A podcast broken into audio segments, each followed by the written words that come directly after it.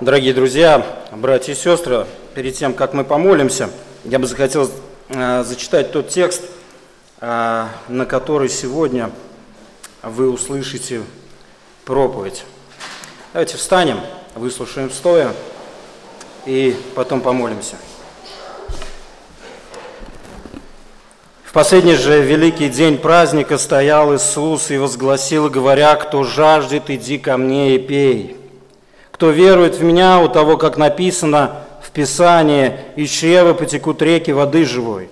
Это сказал Он о Духе, которого имели принять верующие в Него, ибо еще не было на них Духа Святого, потому что Иисус еще не был прославлен. Отец, спасибо Тебе, что Ты собрал сюда народ свой – я также знаю, что Ты сюда привел и тех, кто не является еще Твоим народом, но по великой Твоей благодати и милости они могут стать таковыми, и мы молимся сегодня, здесь и сейчас о том, чтобы люди увидели славу Христа, чтобы Ты им открыл глаза на славу Христа, Господь.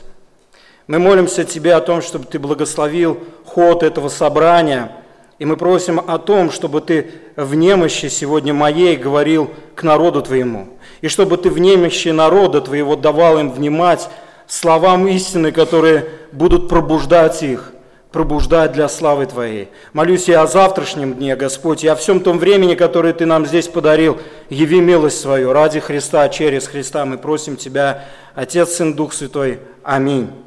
Присаживайтесь.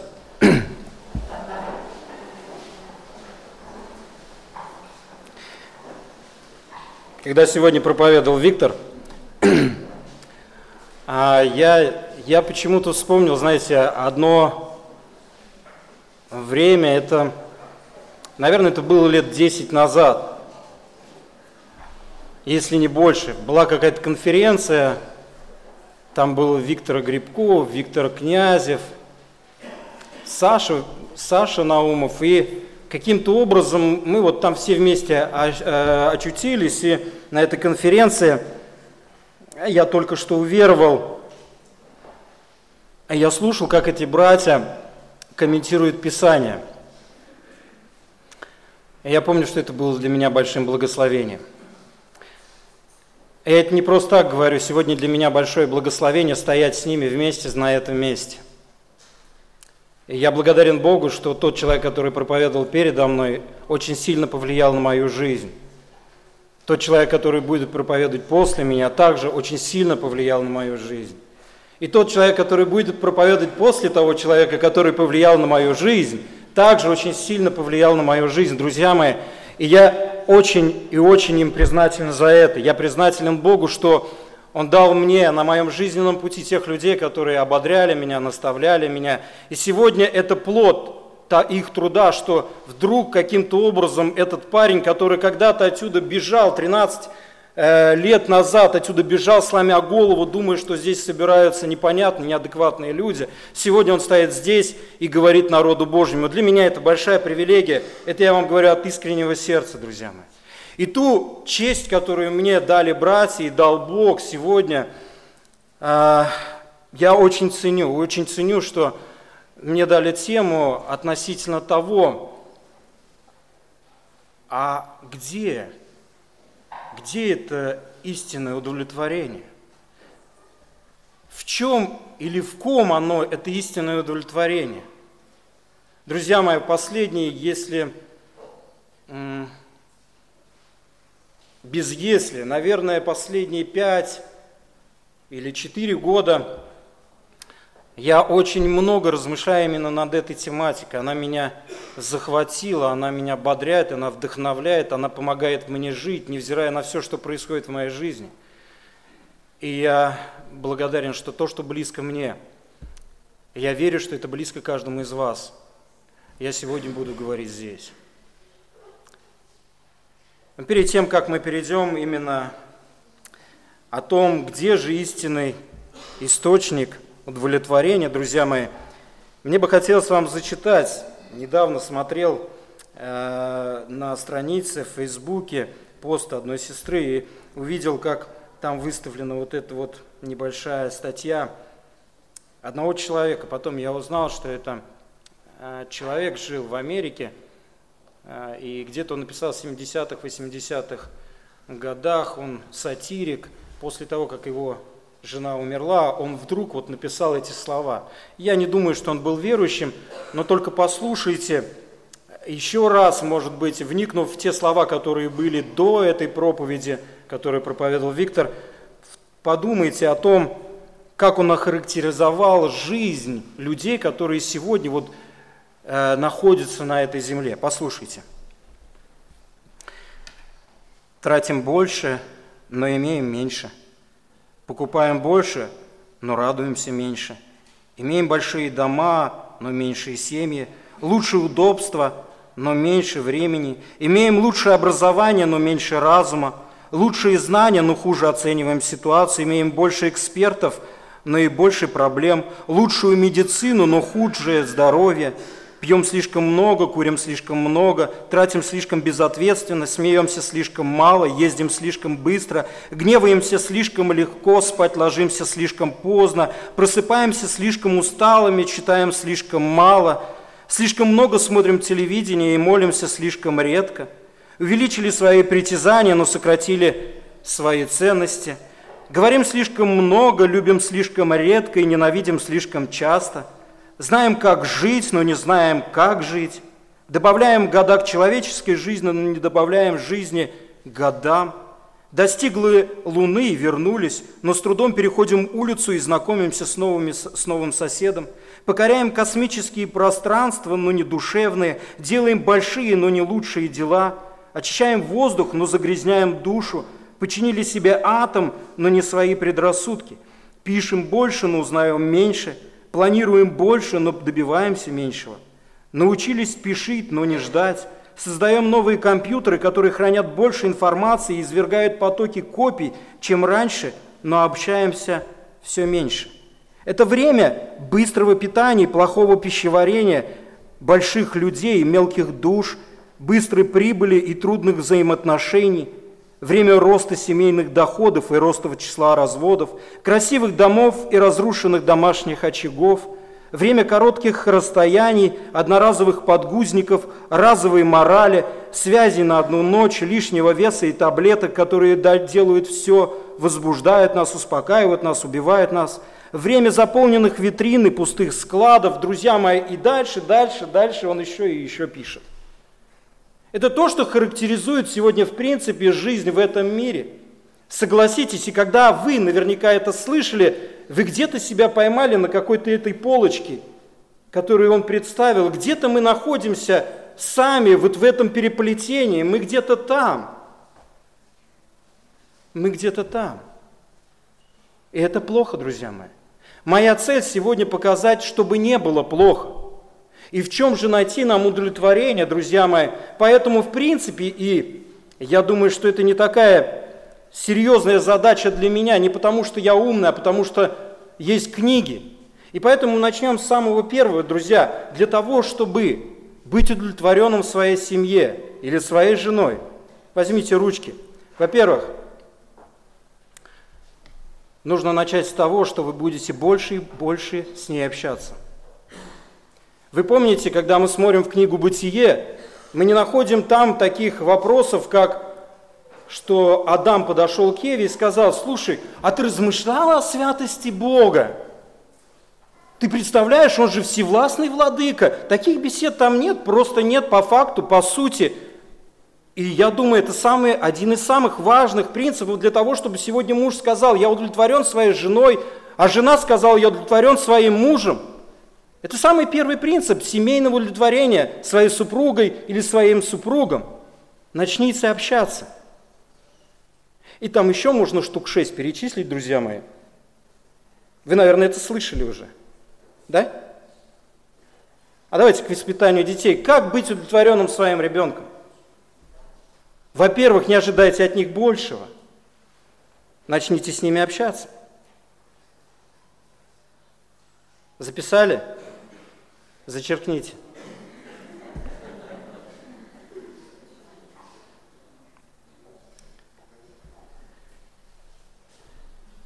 Если вы обратили внимание, я с самого начала сказал, что мы будем сейчас говорить о истинном источнике удовлетворения. Все, что я вам перечислил, это тени. Это всего лишь тени и не более того.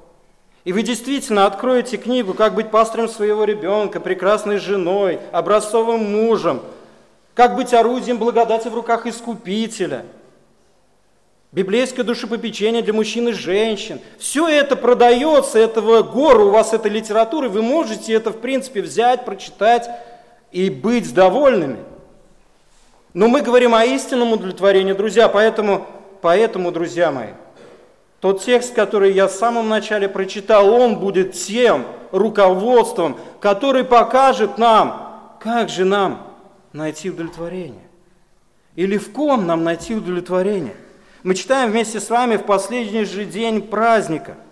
Это праздник Кущи. Друзья мои, если углубиться туда, в детали этого праздника, мне кажется, у вас закипит голова. Когда я взял Альфреда Эдершейма жизни Иисуса Христа, если кто-то читал, очень толстая книга, это написал еврей, э, верующий, возрожденный еврей, написал в 19 столетии, он как историк очень э, очень хорошую написал книгу. Если вы начнете читать только о празднике Кущи, то ваши пазлы не сойдутся. Я больше чем уверен, у меня не сошлись. Но, конечно, те, кто из вас читает и, может быть, имеет филологическое образование и такой вот склад ума, скорее всего, вы поймете, ну, вам нужно будет стать евреями, чтобы однозначно прийти к тому, что там написано. Поэтому я не буду вдаваться в детали того, что же из себя представлял этот праздник Кущий. Но некоторые аспекты я все-таки перечислю для того, чтобы вы знали, что же это такое. Празднику Кущи сопутствовало исполнение издревле установленных ритуалов – Ежедневно торжественная процессия направлялась от храма к, Силама, к Силаамскому источнику. Он праздновался в течение восьми дней. Семь дней были активны, восьмой день его даже заключительным не считали, заключительным считали седьмой день. Так вот, ежедневно, после того, как приносили жертвы в храме, священники, они шли в сторону Силаамского источника, за ними шла многочисленная толпа людей, эта толпа делилась на три группы. Одни оставлялись там, оставались там, в храме, другие э, шли, шли еще в одно место, и третьи шли по направлению к этому источнику. Священник наполнял водой из него золоту, э, золотой сосуд, а хор пел из книги пророка Исаия, 12 глава, 3 стих, «И в радости будете почерпать воду из источников спасения». Мне бы хотелось, чтобы вы немножечко погрузились туда, когда вы ходите на праздник, вы, очевидно, одеваетесь празднично. Когда вы понимаете, что для вас это очень ценно, вы пытаетесь, чтобы ваше духовное состояние или душевное состояние, оно соответствовало тому, куда вы идете.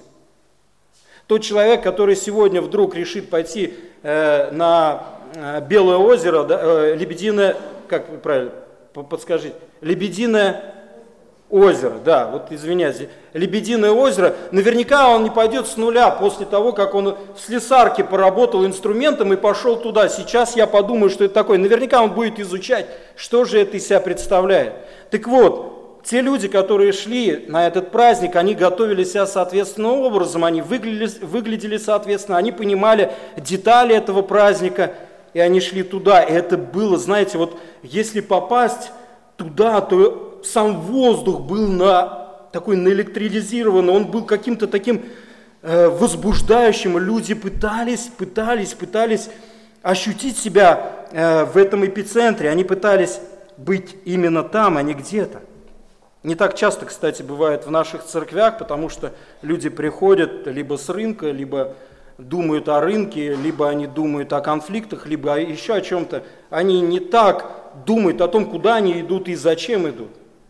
Так вот, эти люди шли на этот праздник, и когда почерпалась эта вода из источника Силаамского, и в радости они пели «Будете почерпать воду из источников спасения». Этот ритуал совершался в память о том, как во время странствования Израиля по пустыне Бог дал им пить воду из скалы. Вы помните, да? Вы помните. Это числа 20 глава, 8-11 стих.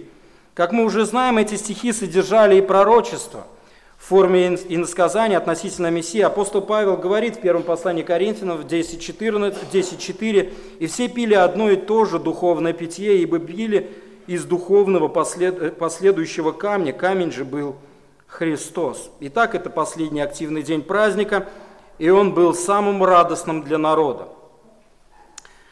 Хотя для Христа это было очередным днем, когда ему надлежало сказать довольно-таки противоречивые слова для народа. Их реакция была предсказуема. Из, чехла, из, из стиха 14 мы узнаем, что с середины праздника, и это была середина недели, Иисус начал учить в храме. И в конечном же, э, э, и, в, и, конечно же, он продолжал проповедовать и учить до последнего дня праздника. И какова их была реакция, 14 стих 7 главы? Одни восхищались, другие роптали, а третьи искали, как его погубить или убить. Друзья, моя цель сегодня для того, чтобы вы более отчетливо увидели Христа – а практики будет следующая проповедь. Здесь будет минимум практики, здесь будет больше теории, которая будет больше и больше побуждать ваш ум, ваши мозги, ваше сердце к тому, чтобы поразмышлять об этой личности, кое являлся и является Иисус Христос. Это то, без чего христианство загнивает, становится законническим, либеральным. Оно становится страшным и ужасным, некрасивым. Это то, без чего и мы умираем каждый день. Нам нужен Христос, друзья мои. И в нем, в нем, как в истинном источнике удовлетворения, успокоения, только в нем мы можем действительно получить утешение, радость, надежду и самая главная тема – удовлетворение. Давайте посмотрим на этот источник удовлетворения, посмотрим на некоторые качества этого источника, коим является Иисус Христос – и самое первое, что бы я хотел заметить, друзья, чтобы я хотел, на что бы вы обратили внимание, в первую очередь, это доступный источник. Этот источник доступный. Мы читаем с вами в последний же великий день праздника стоял Иисус и возгласил, говоря, кто жаждет, иди ко мне. В последний же великий день праздника стоял Иисус и возгласил данный возглас Христа показателем. Он на великом празднике, он находится среди духовной элиты религиозного люда. Люди смотрят на действия, которые происходят в надежде на скорый приход Мессии. Более чем уверен, вокруг тишина. Вот эти сосуды, которые заливают, этот сосуд, который заливают э, в жертвенник. Он смотрит на это, народ весь в трепете. И вот крик Христа, его по-другому не назовешь, потому что слово, которое там написано, оно действительно показывает, что это был вопль, крик, возглас. Это было достаточно слышно. Друзья мои, там были тысячи людей. И Христос кричит в этот момент. Кто жаждет? Кто жаждет? Кто жаждет? Эти слова были понятны, так как жажда в контексте данного события была одна – жажда по приходу Мессии. Кто жаждет Мессию, встречи с Мессией, созерцания Мессии? Это условие, и оно буквально звучит так, если кто жаждет. Толпа народа, праздничная одежда, состояние эйфории, религиозный обряд, красивое пение, надежда, надежда, надежда. И вот крик Христа. Если кто жаждет, если здесь человек, который жаждет, говорит Христос, ты спрашиваешь, возможно, были такие слова у кого-то в голове появились, ты спрашиваешь, есть ли такой человек? Что за вопрос? Мы все жаждем, народ Божий давно жаждет встречи с обещанным Мессией. Друзья мои, вот уже долгое время Христос являет свою славу еврейскому народу. И на протяжении всего этого времени они так и не услышали его и не признали его. Христос мог бы умыть руки, подобно Пилату, и сказать, все достаточно, но нет, он продолжает, он продолжает увещевать свой народ. Он доступен для жаждущих. Эти слова, которые он адресует им, не были чем-то новым. Кто жаждет, иди ко мне, он говорит. Вот я твое удовлетворение, вот я источник утоления твоей жажды, вот я, кто готов на твое засохшее, потрескавшееся сердце излить живую воду, иди, иди ко мне. Данные слова подчеркивают то, что это призыв, не одномоментное действие, не разовое утоление. Это призыв подчеркивает, что то, что доступность Христа, Его благодати, она постоянна. Эти глаголы «иди» или глагол «иди», он подчеркивает длительный процесс. Постоянно иди, постоянно подходи, иди, иди ко мне. Подобный призыв Израиль уже слышал в книге Исаия, 51, 55 главе, 1 стихе пророк говорит следующее. «Жаждущие, идите все к водам, даже и вы, у которых нет серебра, идите покупайте и ешьте. Идите покупайте без серебра и без платы вино и молоко». Это было пророчество на то, что будет происходить в будущем, во времена Мессии. Иисус цитирует, можно сказать, эти слова. Он говорит, идите ко мне, идите ко мне. Как Израиль реагировал на подобные призывы Господа на протяжении их взаимоотношений. Иеремия очень хорошо показывает это, 2 глава, 12-13 стих. Мы читаем, «Подивитесь ему небеса, и содрогнитесь, и ужаснитесь, говорит Господь, ибо два зла сделал народ мой, меня, источник воды живой, оставили и высекли себе водоемы разбитые, которые не могут держать воды. Они отвергали Господа, они отвергали целебный источник – хотя он все еще был для них доступен. Они пили и черпали. Как это похоже на то, что происходило и в то время, когда Христос стоял на этом празднике, на празднике Кущи. Иисус их не впечатлил, Иисус не попал в пазлы их богословия, но тем не менее, невзирая на их потребительское, а порой даже очень враждебное поведение, Христос был для них доступен. Иоанн Златоуст сказал следующее. Эти слова, то есть слова Христа, означают «я никого не влеку принуждением и насилием». Роберт Мюррей Макчейн сказал следующее. «О жаждущие души, поражаемые, метущиеся и безутешные, почему бы вам не прийти к Иисусу, к скале, чтобы напиться?» Один говорит, «Я слишком много согрешил и не осмеливаюсь прийти к Иисусу». «Ну разве вы не жаждете?» Христос сказал, кто жаждет, иди ко мне и пей. Другой говорит, я грешил против Христа, мое ухо было глухим, и его, предос... к его предостерегающему голосу. Я смеялся над его посланниками, я скверял его святыни, ел хлеб и вино, продолжая жить в грехе, и поэтому я не осмеливаюсь. Но разве вы не жаждете, говорит Макчейн. Послушайте, что сказал Христос – кто жаждет. Третий говорит, но я не желаю приходить ко Христу, я имею гордо неверующее сердце, и оно противится, чтобы я шел ко Христу, поэтому я не осмеливаюсь смотреть на Христа. Но разве вы не жаждете? Христос приглашает не желающих или верующих, а каких? Жаждущих. Он говорит, кто жаждет, иди ко мне и пей. И все это об одном, друзья мои. И все это об одном, Христос доступен. Он находился среди людей, как верующих, так и неверующих.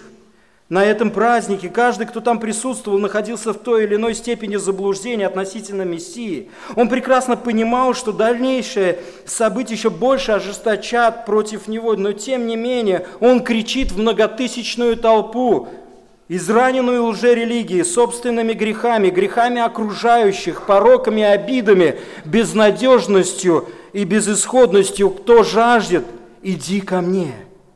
Друзья мои, когда мы смотрим на Новый Завет, то мы видим Христа, который был доступен. Он был доступен для израильских пастухов и восточных мудрецов в самом начале своей жизни. Он был доступен для, для религиозного иудея Никодима в самом начале своего служения – он был доступен для нечестивой полукровки самарянки и отверженной язычницы серафиникиянки в самый пик своего служения. Он был доступен для разбойника, висящего рядом с ним на кресте, и для сотника, стоящего под крестом в завершении своего служения. Христос доступен, и об этом он сам говорил не раз – Евангелие от Матфея, 11 глава, 28 стих.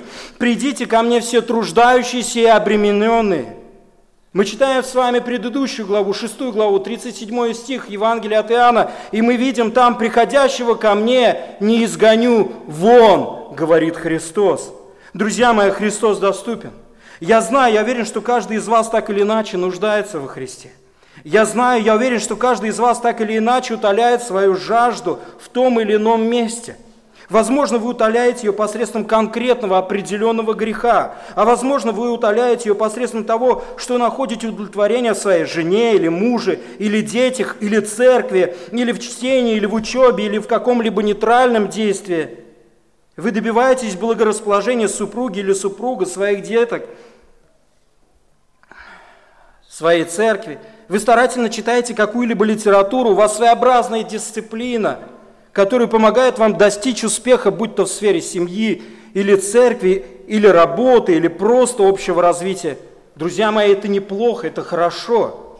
Но позвольте мне задать вам вопрос, как часто вы обращаетесь к более доступному источнику удовлетворения? Да, Писание говорит, чтобы мы получали удовлетворение от своих супругов, и в том числе от своих детей, и в том числе в разных событиях и обстоятельствах, друзья мои. Но как часто вы приходите к тому, кто есть истинный источник удовлетворения, который доступен, доступен и более доступен для каждого из вас – для этого не нужны подарки, для этого не нужно делать любящее, благодарное лицо. Мужья, жены, когда вы хотите что-то получить от друг друга, ну честно признайтесь, что вы делаете? Ну если мужья хотят услышать «я тебя люблю, дорогой», ну что вы говорите? Ну что, какие принципы, какие шаги мы практикуем? Ну что нам нужно сделать, чтобы наши дети научились наконец-то говорить «папа, спасибо тебе»? Ну что нам нужно сделать, чтобы пастор наконец-то обратил на себя внимание? Что нужно делать пастору для того, что ну, у, него пре... у него преимущество, у него кафедра есть, он может попросить отсюда. Что нужно ему сделать? Друзья, всем нам нужны какие-то шаги, нужно сносить какие-то барьеры, нужно одевать какие-то маски, делать какие-то подарки, еще что-то. И нам трудно, тяжело прийти к этому доступному Иисусу Христу и сказать одно слово «Прости, Господи, я здесь». Прости, Господи, я здесь.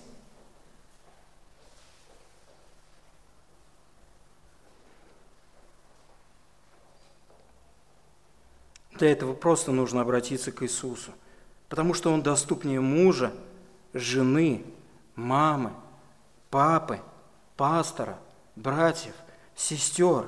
Он доступнее множества книг и поглощающего нас интернета. Он доступнее, друзья мои.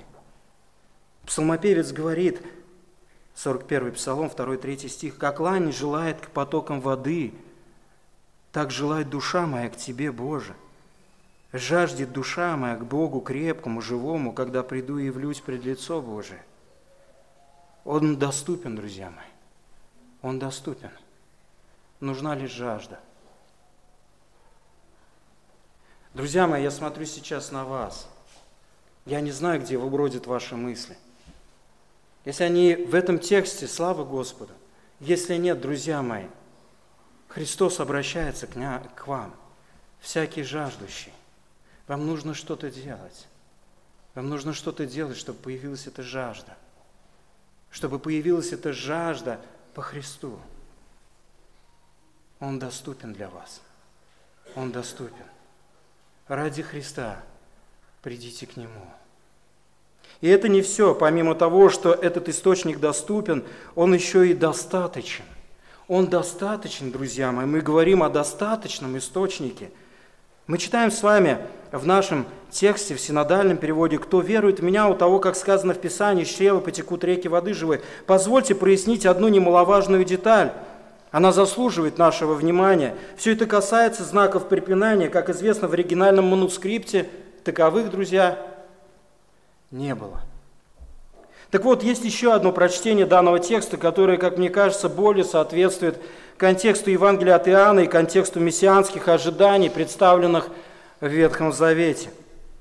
Для этого я обращусь к переводу епископа Кассиана а, с некоторыми или за исключением знаков препинания. Знаков препинания. Кстати, сразу хочу предупредить, это не я придумал – Давайте прочитаем, как этот текст бы звучал по-новому, какая мысль была заложена бы в нем. Обратите внимание сюда. «Если кто жаждет, да идет ко мне, и да пьет, кто верует в меня. Как говорит Писание, из чрева его потекут реки воды живой». Есть разница? Есть.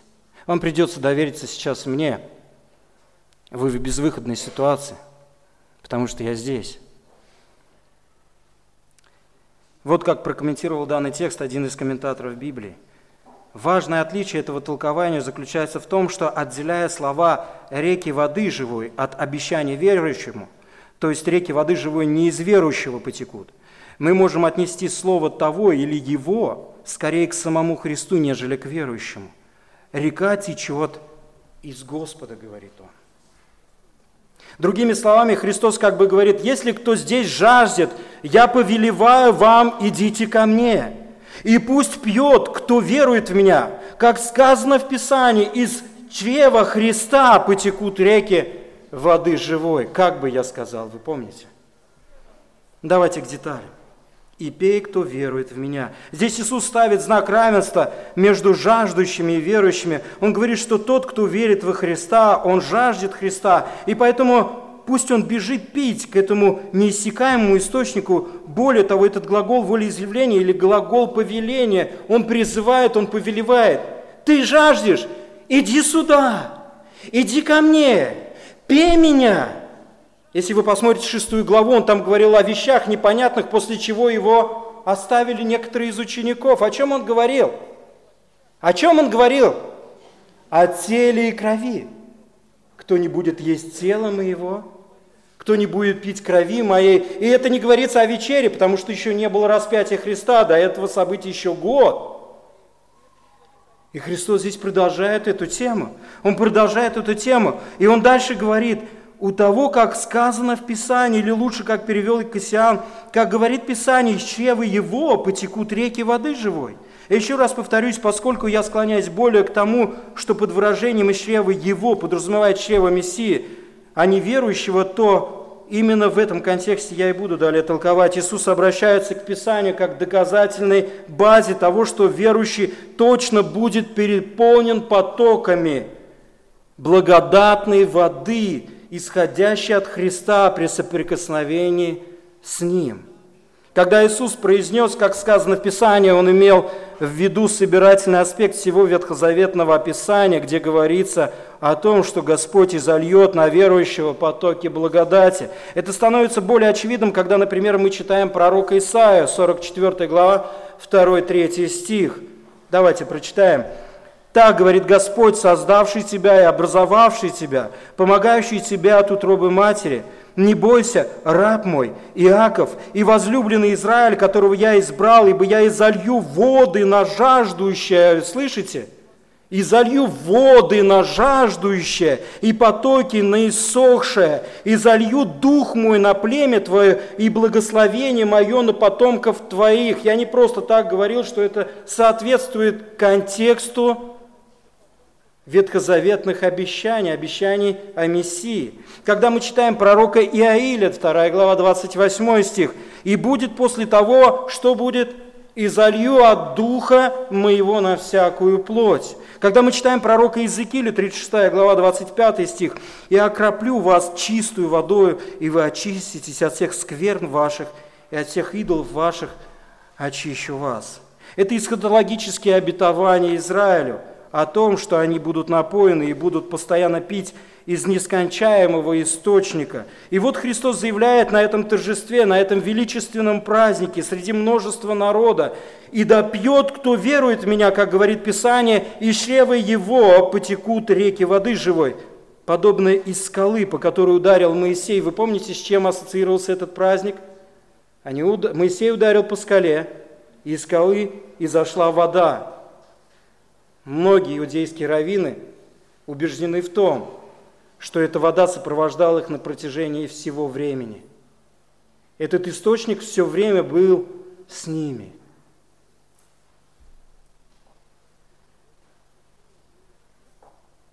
Эта скала была прообразом Христа. Христос говорит, что все, что нужно, друзья мои, это жажда. Это жажда.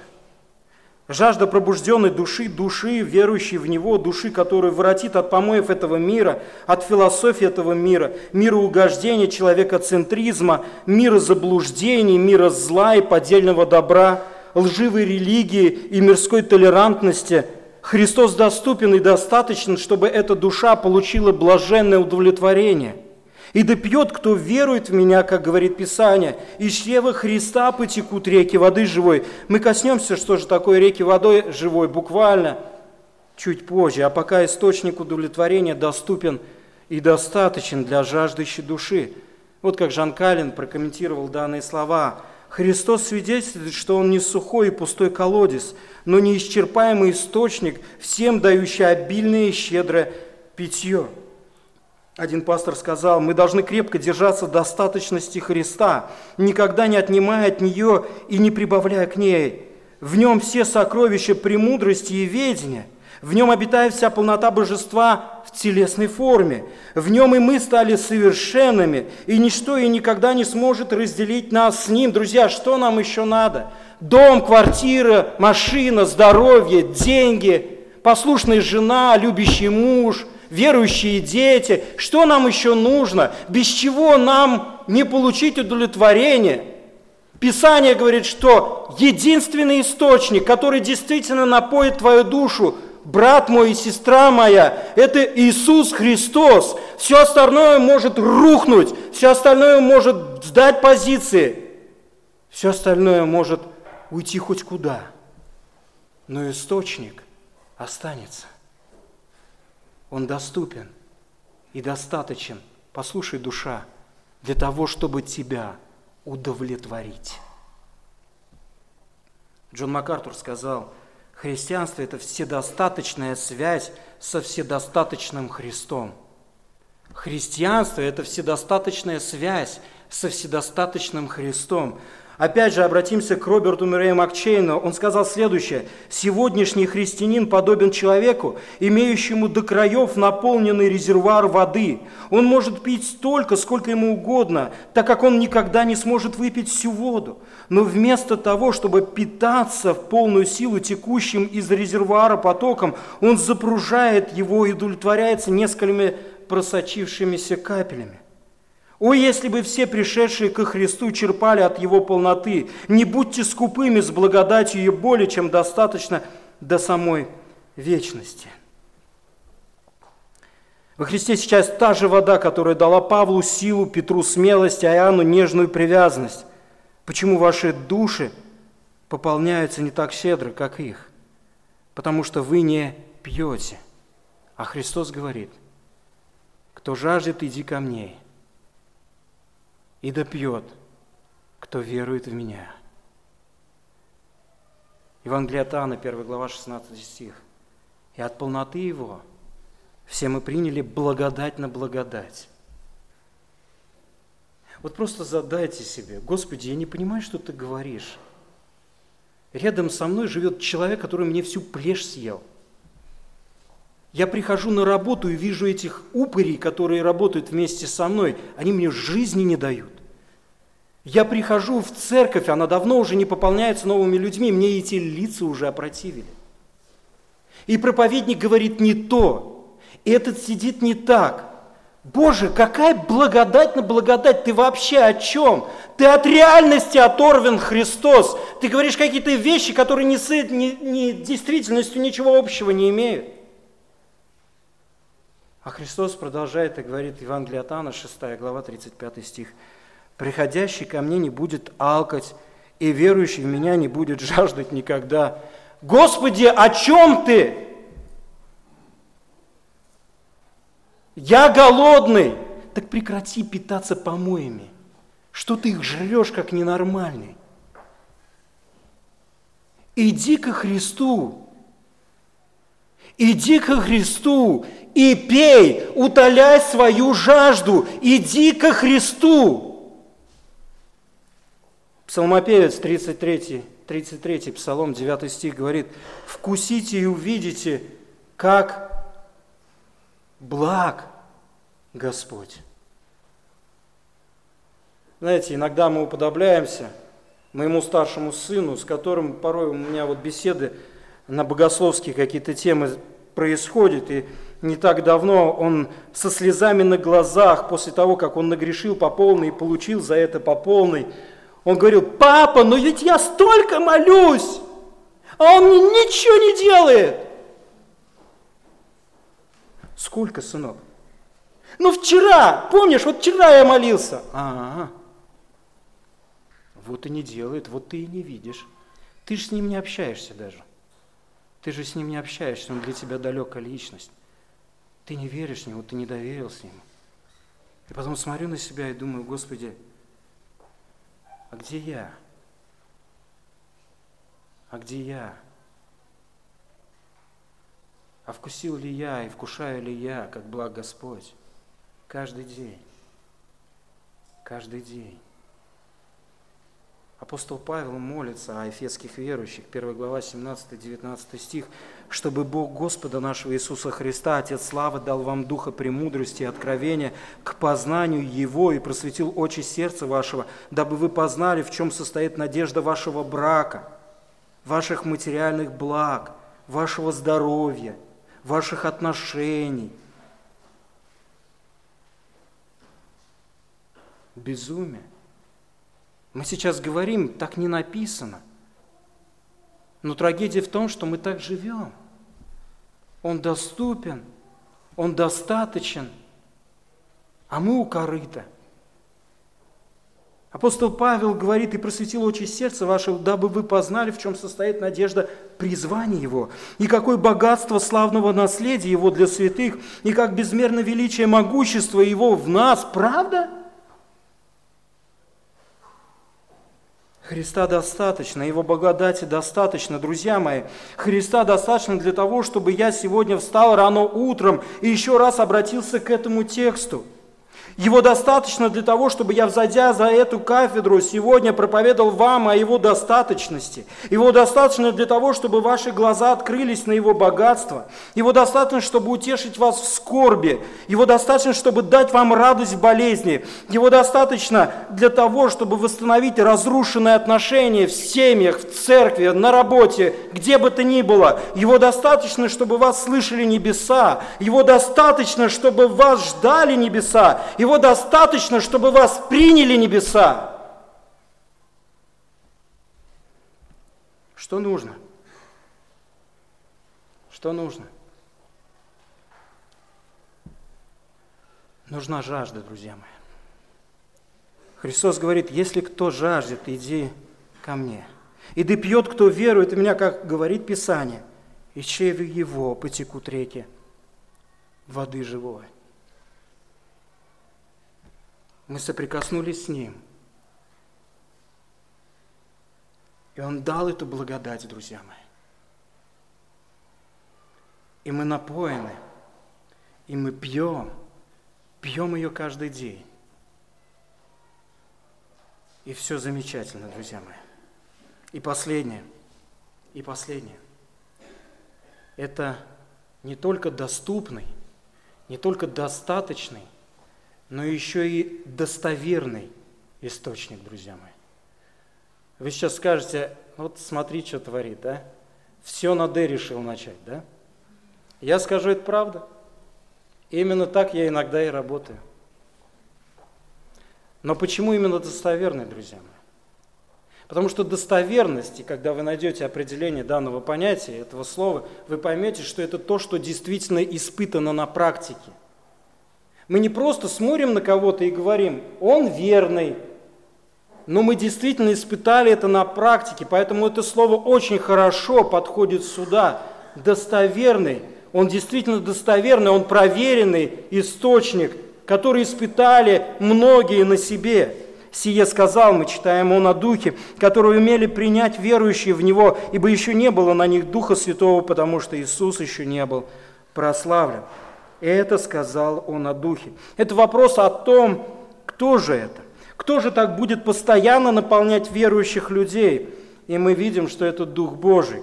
Это третья, третья личность Святой Троицы, это есть Божий залог того, что Он нас приведет в вечность к себе. Это есть наш ходатай, который говорит э, вместо нас Богу, когда наши уста молчат. Это есть наша сила, посредством которой мы движемся в небеса. Это есть наш мост, который сопровождает нас в тело Христа. Это Дух Божий, друзья мои. Это Дух Божий. Один из уважаемых толкователей Священного Писания, доктор Карсон, говорит, Иисус призывает всех прийти к Нему, и, следовательно, Он единственный, единственный, через чье прославление дается Святой Дух. Именно об этом потоке живой воды Иисус скажет чуть позже, в 14 главе 16-17 стихах. «И я умолю Отца, и даст вам другого утешителя, да пребудет с вами вовек Духа истины, которого мир не может принять, потому что не видит его и не знает его, а вы знаете его, ибо он с вами пребывает и вас будет. И еще, лучше для вас, чтобы я пошел, ибо я, я не пойду, ибо если я не пойду, утешитель не придет к вам. И если пойду, пошлю его к вам, и он, придя, обличит мир о грехе и о правде, и о суде, 16 глава, 7 и 8 стих. Мы считаем, что именно Духа Святого имели принять верующие в Него. Глагол «имели» подчеркивает будущее, подчеркивает то, что случится в будущем. Иоанн как бы проясняет, делает ставку к словам Христа. Он дополняет и говорит, сие написано о том, что будет, чтобы они понимали. Почему именно в будущем? Причина в следующем – ибо еще не было на них Духа Святого, потому что Иисус еще не был прославлен. Или буквально, ибо еще не было Духа Святого, того служения, которое совершает Дух Божий со дня Пятидесятницы. Дух Божий активно действовал среди людей и в ветхозаветные времена. Иисус имел здесь в виду то особое крещение, запечатление верующих и вселение в них Духа Святого, которые будут иметь место в век Церкви. Это произошло после того, как Иисус был прославлен, то есть Его смерти, воскресения и вознесения. Жажда, извините, друзья.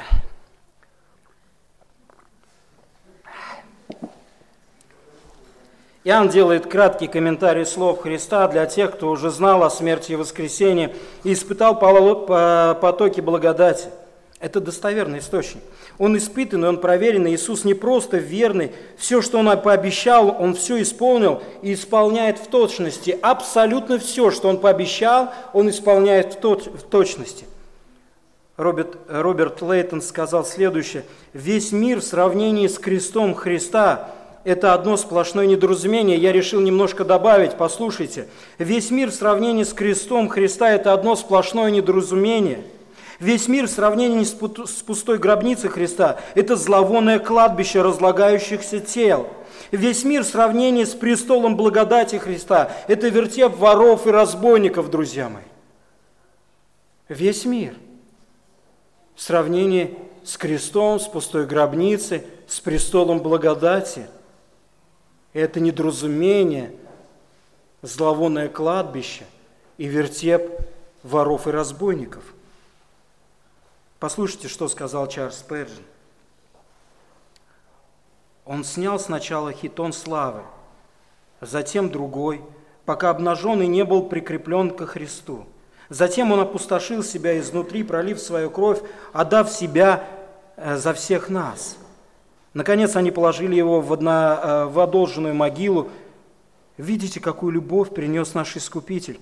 Чем же нам тогда гордиться – Станьте у подножия креста и посчитайте алые капли, которыми вы были очищены. Посмотрите на терновый венок и на его плечи со следами от ударов бича, все еще кровоточащие. Посмотрите на его руки и ноги, пробитые железными гвоздями, на все издевательства и презрения в отношении его. Посмотрите на горечь, приступы физической боли, агонии от внутренней скорби.